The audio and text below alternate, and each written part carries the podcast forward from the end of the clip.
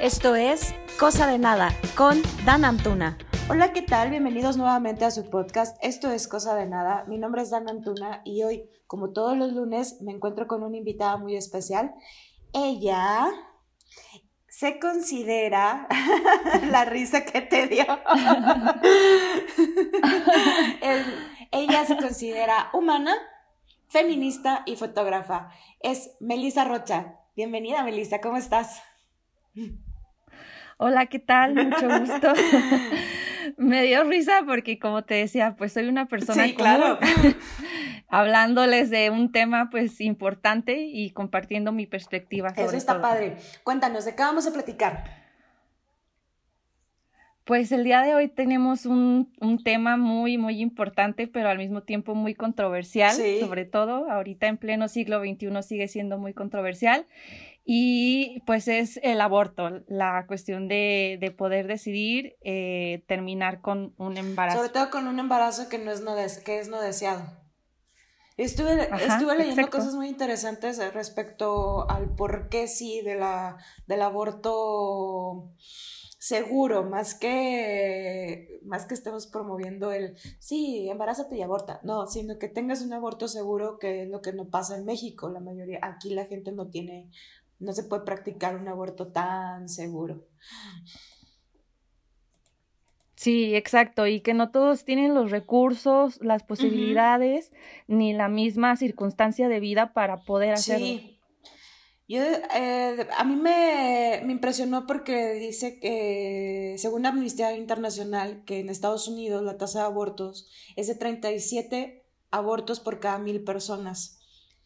Pero ahí es legal. Ahí puedes ir sin problema Exacto. a una clínica y no hay ningún problema. Pero se estima que a nivel mundial el 25% de los embarazos terminan en aborto. Es una, es una cifra bastante grande. Sí, sobre todo, y, y la palabra aborto muchas veces nos hace pensar que fue de una sola manera, pero también hay que tener en cuenta que existen diferentes tipos de aborto y que las circunstancias hacen que haya sido de una u otra manera. Entonces, enfrascar esa cifra también en, en una sola este, ah, perspectiva, pues nos hace cerrarnos un poquito, un poquito más. Y es por eso que estamos haciendo este podcast Claro. para, para dar a, la- a conocer pues más perspectivas que nosotras conocemos y que hemos vivido también de, de, esta, de esta situación del Sí. aborto. Eh, para la gente que no sabe qué tipo, ahorita mencionabas que hay diferentes tipos de aborto, por, eh, lo- los que sabes y conoces, para que, la, para que todos estemos en contexto. Sí, bueno, eh, él leí eh, en internet que existen alrededor de 17 ¿Qué? tipos de aborto. Así es. O sea, realmente nosotros nada más estamos como que acostumbrados a pues Sí, al a- aborto, ¿no? Aborto y ya. sí. Pero en realidad existen muchísimos tipos por los cuales se clasifica lo que te decía. Tiene que ver pues la causa, eh, las circunstancias, cómo se dio, cómo fue. Está el aborto espontáneo, que es algo que pues se pasa sin que tú, sin que lo hayas provocado, simplemente la naturaleza Sí, lo sí. hizo, ¿no? El, el aborto inducido, que es cuando ya tú tienes pues la, la intención de, de finalizar con el embarazo. El aborto terapéutico, que es cuando se desarrolla el embrión, pero de alguna manera estrictamente médicas. Y pues este, en este caso se, re- se habla terapéuticamente con la mamá y se llega pues a practicar un aborto. Ok. Existen también muchos otros que te los Sí, voy a, sí, sí, ma- 17 son pues a decir nada más así. que son el, el aborto, eh, ya hablábamos del el terapéutico, el indirecto, el químico, el quirúrgico, el legal, el ilegal el, y el inseguro, entre otros más, Sí, ¿no? que la mayoría, tengo, como que siento que la mayoría de la gente que llega a tomar la decisión de abortar se aplica el inseguro, que es desde, ay, es que son unos métodos espantosos, pero para la gente que no sabe y que se persina y que dice, que no se tiene que hacer esto legal, pues la, muchas de las mujeres en la desesperación se, se llegan a meter hasta un gancho. Exacto, sí. Sí, sí, sí, sí. Y es terrible porque la situación no solamente empeora para, pues, para el embrión, sino también para la madre. Y hay casos en donde, pues, la madre y, el embrión han, han, perdido la vida. Y esto, pues, me parece una, una situación muy alarmante porque las cifras que, que tenemos y que nos brinda, no sé, las noticias, el Internet, pues son solamente eso, ¿no? Números, pero que realmente no sabemos si son reales o no. Eh, yo considero que esas cifras pues no son reales. En realidad este tipo de, de, cosas, de situaciones, se da mucho más de lo que pensamos, e incluso en donde, lugares donde ni siquiera hay internet, no hay electricidad, no tienen acceso a información y que sobre todo pues piensan que es algo normal, ¿no? Algo, algo normal que, que pasa y que muchas de esas mujeres no tienen las herramientas para defenderse ni para actuar en pro de sus derechos. Wow. Wow, wow. La verdad es que hoy en día entiendo por qué todas tenemos que salir a marchar y a pedir que nuestros derechos sean desde si me quiero quiero practicar un aborto es por, por algo, ¿no? O sea, hay un trasfondo, siempre va a haber un trasfondo cuando quieres hacer algo.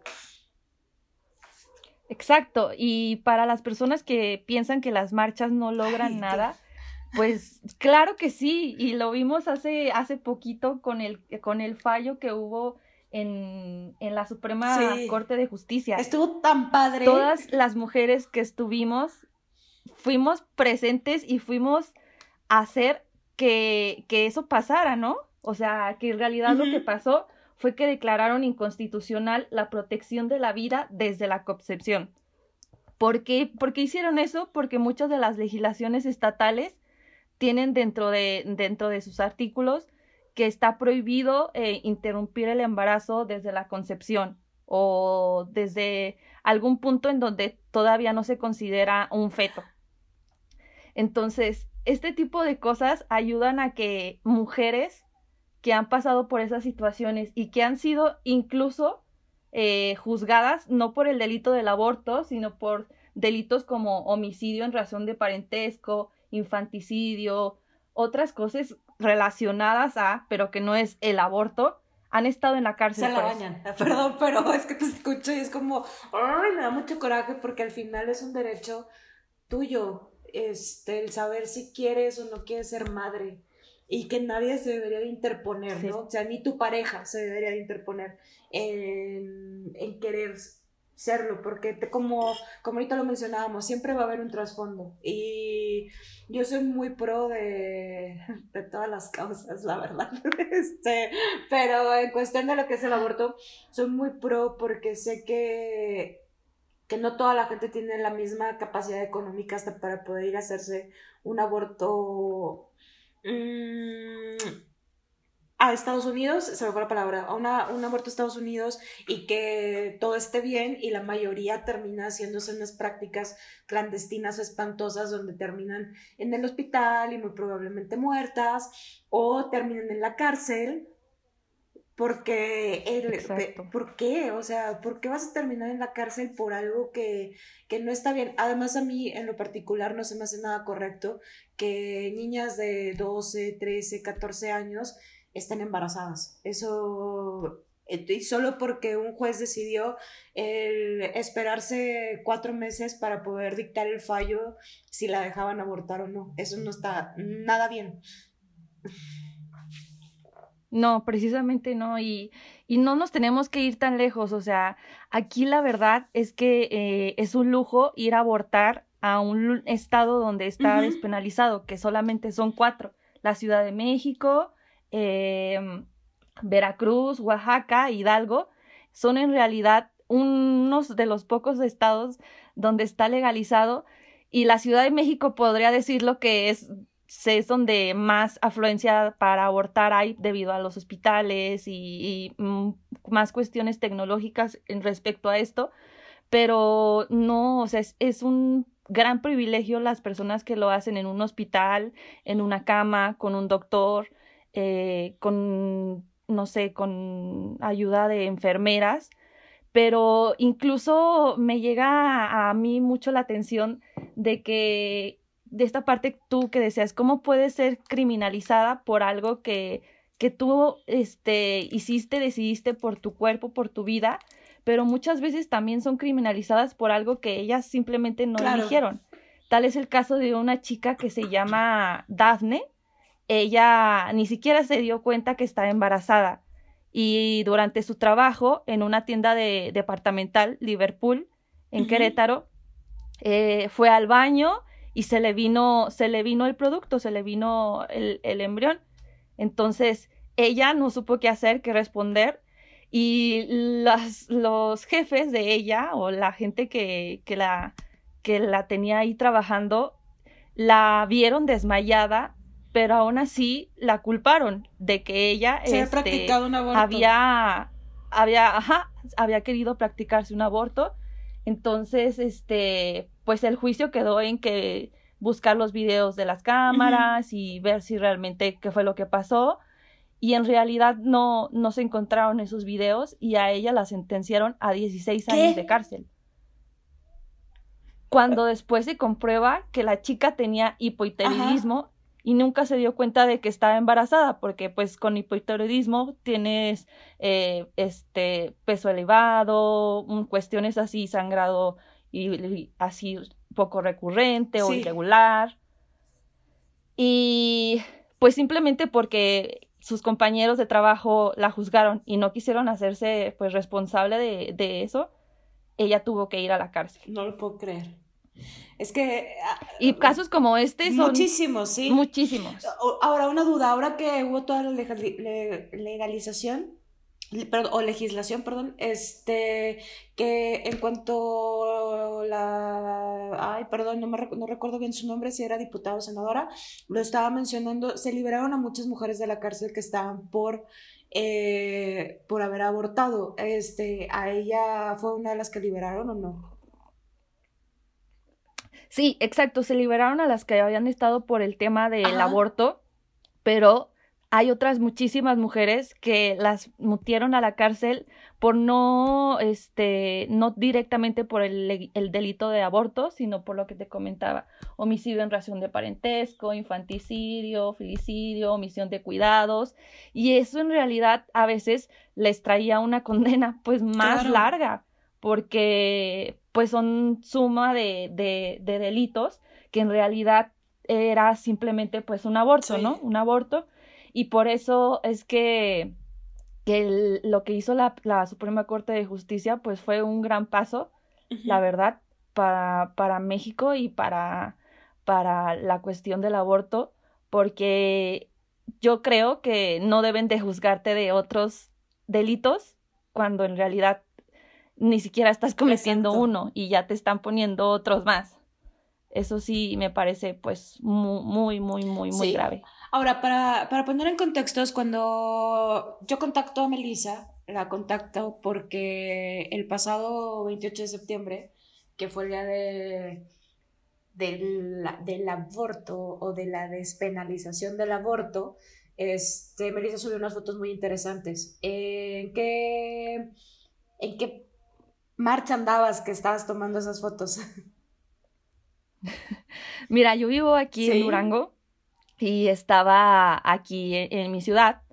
La verdad es que me gusta mucho ir a marchar y ir a, a, ver o a más bien a fotografiar lo que yo veo.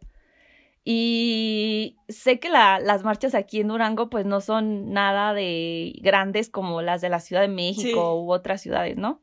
Pero siempre se encuentran casos diferentes y perspectivas diferentes, opiniones diferentes. Muchas cosas pasan. Y aquí en Durango en específico, ahorita eh, la cuestión de, de, feminismo y del aborto legal ha tomado mucha fuerza, la verdad. Somos cada día más las mujeres que estamos uniéndonos a este movimiento. Pero también Durango es todavía un estado muy conservador. Entonces tenemos a otra parte de los Provida, que pues son la, la gente que está ah, protegiendo la, la, vida desde la concepción y que la mayoría de ellos son religiosos. Entonces, sí ha habido eh, parte de, de, estas marchas, ha habido enfrentamientos en donde tú ves los dos lados de la moneda y ves como las personas eh, pro vida tienen sus argumentos también que son válidos para ellos y muchas de las veces eh, es impresionante ver cómo, cómo es que defienden hasta cierto punto, pero también se contradicen. A, ver, yo creo que cuando el tema es así de, de controversial, la, cuando la gente no está bien, bien informada, siempre va a haber contradicciones a la hora de argumentar.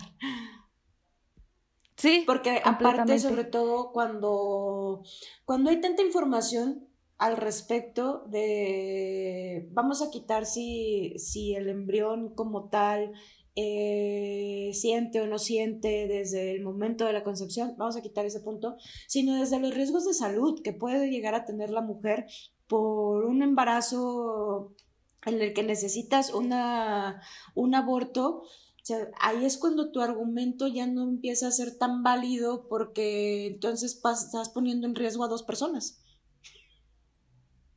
Sí, y pues ya no estás defendiendo Exacto, exacto, eso es lo contradictorio con los pro vida.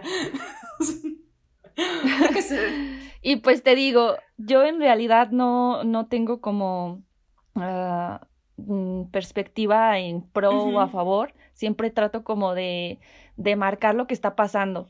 Entonces aquí en Durango es muy, muy impresionante la verdad y me da mucho, mucha felicidad saber que cada día somos más las mujeres, entre grandes, chicas, jóvenes, niñas, eh, de todo. O sea, en realidad hay de todo que se están sumando a, esta parte de legislar el aborto y sobre todo de los derechos de las mujeres. Es que es importante que dejes... A ver, yo soy, yo soy una persona católica que, pero no soy nada conservadora, esa es la verdad, porque... No, yo también, de hecho. Pero es que tienes que dejar tu creencia a un lado y eso es como, como yo lo he visto eh, en cómo ha ido pasando mi vida, ¿no? Tienes que dejar tu creencia a un lado y empezar a pedir por tus derechos. Y no nada más por tus derechos, sino por los derechos de todas. Entonces, aquí, pues sí, Dios nos ama, Dios nos quiere, lo que quieran, todos los pro vida, pero este, como, como tú ahorita lo mencionabas, yo, tam, yo no estoy a favor ni en contra, si estoy más a favor, sé que es algo que, que muy probablemente yo no lo practicaría o me lo practicaría, este, pero creo que sí hay que pedir por toda la gente que no, que no puede planearlo y que en su vida no tiene ni idea de lo que va a ser tener un hijo no deseado. Entonces, entonces creo que sí es lo importante de salir a, pedir sobre estos tipos de derechos. No, y, importantísimo, y soy, o sea, es completamente de acuerdo en que tus creencias no deben de limitar tu, tu estilo de vida y, lo que se va dando conforme a la sociedad, ¿no? O sea, siempre estamos en constante movimiento y en constante cambio, pero también estamos viendo pues nuevas formas de vivir bien, de que sea justo para todos. Sí, sí, sí. Oye, la verdad es que a mí sí me ha gustado mucho como, yo también soy de Durango, pero no vivo en Durango. Este, me ha gustado mucho como el cambio que ha dado la sociedad como tal, o sea, de lo que decías, cada vez va más gente a marchar, cada vez de todas las edades, este, y está bien padre porque sobre todo cuando ves a señoras muy grandes pidiendo algún tipo de derecho para, la, para las mujeres, y se está peleando por algo que a ella le costó también mucho. Y en su generación también hubo mucho cambio. Entonces, está, me, me gusta mucho que, que, que Durango esté dando ese pasito. Sí, completamente, porque de hecho era uno de los temas que yo platicaba con mi abuela, de cómo es que a ellas o sus, sus mamás o sus abuelas no podían ni siquiera votar. O sea, Esa es una cuestión que, que la historia nos ha dado una oportunidad para poder cambiarla y las cosas están cambiando. Y aunque la gente diga, no, pues es que no van a lograr nada o, muchas personas piensen que con marchar y con protestar no se logra nada, sí se logra mucho. Poco a poco se dan pasitos para llegar a una, a una acción concreta. No, y de que se logra, se logra, y no es por presión al gobierno, o sea, sí, sí se logra. Yo me acuerdo hace pues, muchos años, estaba en la carrera, eh, cuando mm, en tres estados de la República permitieron el matrimonio igualitario. Sí, ¿Igualitario? que fue, uno fue Nuevo León, no, cierto, Saltillo, la Ciudad de México y creo que Puebla, no recuerdo muy bien el tercero. Este, y ahora en gran parte de la República lo puedes hacer, pero Durango no. este, porque, Qué raro. Este, pero bueno, en, gran parte de la República se puede hacer. Y, o por ejemplo, en la ley Olimpia, cuando salió hace, hace dos años, en la, gran, en la mayor parte del país no, no se podía aplicar.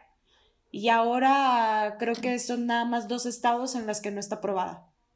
Eh, en Durango sí. Sí, sí eso sí está aprobado en Durango. Eh, pero yo me acuerdo perfecto cuando vi la, la estadística de la ley Olimpia que decía, ay, Durango, ay, Durango, tan conservador, tan todo. Y luego cuando Durango sí, dije, qué bueno, estás dando pasos agigantados y nos lo merecemos. No nos merecemos estar eh, perdidos en, el tiempo. Nos merecemos dar esos brincos y así como lo mencionabas, ahora sí salir todos y disfrutar las marchas, porque no nada más es salir como muy enardecido, ¿no? Es salir, disfrútala y pide por algo que pedirías para ti, por tu hija, por tu nieta, que al final, en lo mejor en unos años, se va a ver reflejado y vas a dar gracias de haber salido a marchar. Así es, y por eh, tus ancestras. También, porque todas ellas no pudieron hacerlo. Ajá. Sí, Sí, o sea, ¿cuántas de ellas lo tienen tan guardado en su cabeza y en su corazón el que no pudieron abortar? Y otro tipo de injusticias que también, este... Sí. Uy, muchas. Seguramente muchas. sí. Muy bien, ¿quieres agregar algo más?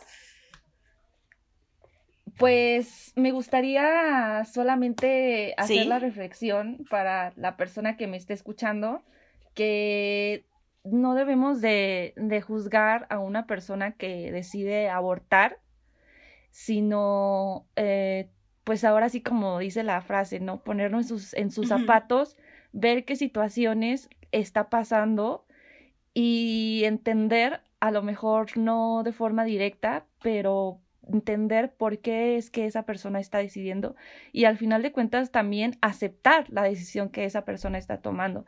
Si esa persona es nuestra familiar, nuestra amiga, nuestra compañera, nuestra de una desconocida, pues yo creo que lo mejor que podemos hacer es apoyar la decisión que esa persona está tomando. Si, si decide tenerla, si decide abortar, si decide después, no sé, tenerla y darle en adopción, la opción que decida es de ella y eso, eso es lo más importante que debemos de tener. es momento de dejar de juzgar, porque no sabemos en qué momento vamos a estar en el mismo lugar. Eso creo que se puede ir eh, también como reflexión. Dale la... En esos Exacto, dale la mano, no la juzgues, no la trates de convencer, porque cuando la decisión está tomada, está tomada. Y si la tratas de convencer, puede ser muy infeliz el resto de su vida. Entonces, mejor acompáñala, te guste o no te guste su decisión, mejor acompáñala, tiéndele la mano y no juzgues. Nadie está aquí para juzgar, ni nadie queremos que nos juzguen. No. No, no, no, nadie. No, pues muchas gracias al contrario, muchas gracias a ti. Es un placer para mí. Muchas gracias por, ah, por aceptar mi invitación, porque así como les decía, cuando vi sus fotos, le puse, te quiero invitar a mi podcast, porque se me hace padre que conozco mucha gente que sale y marcha, pero a la vez el hecho de tú y yo no conocernos, dije, puede ser bastante productivo y, y que nos aporte a ambas el saber ¿no? Porque yo dije, mira, si va y marcha es porque tiene un pensamiento muy similar al tuyo. Entonces, este, Exacto, estamos en la misma lucha. Que también estoy abierta al diálogo ¿eh? y, a enojarme un día. es cierto, pero la realidad es que, que me gustó mucho tu trabajo y dije, mira, está bien padre, que fue cuando te contacté. Eh, fue exactamente ese día, porque no se me va a olvidar, este, fue, exactamente ese día y, y la verdad es que creo que sobre todo alguien que va y marcha y está ahí eh, como teniendo más, mm, más palpable la, la idea del por qué están las chicas exigiendo sus derechos, eh, porque no es lo mismo estar desde tu trinchera a estar ahí en, en, en, el fuego, se diría, ahí en medio de este por eso fue por eso fue por lo que te quise invitar y de verdad yo agradezco muchísimo, muchísimo, muchísimo que me hayas aceptado esta invitación y espero que pronto nos podamos ver. También espero que pronto volvamos a grabar otro. y ahora sí me conste, conste. Ahora sí me cuéntanos cuáles son tus redes sociales para que la gente vea de lo que estoy hablando. Bueno, en mis redes sociales eh, soy Melissa Rocha, en Instagram me pueden seguir como mel-ra- y pues en Facebook me encuentran con Melissa Rocha. Ahí este, para que vean pues mi perspectiva desde un lado fotográfico. Que sinceramente está muy padre. Muy, muy padre. Bueno, no, al contrario, muchas gracias a ti por tu tiempo. Te agradezco infinitamente que me hayas aceptado la invitación. Les recuerdo a todos, mi nombre es Dan Antuna, mis redes sociales arroba Dan Antuna y las más importantes, las del podcast, arroba cosa de nada. Nos vemos la próxima semana. Bueno, nos escuchamos. Bye. Gracias, Mels. Bye, hasta luego. Gracias a ti.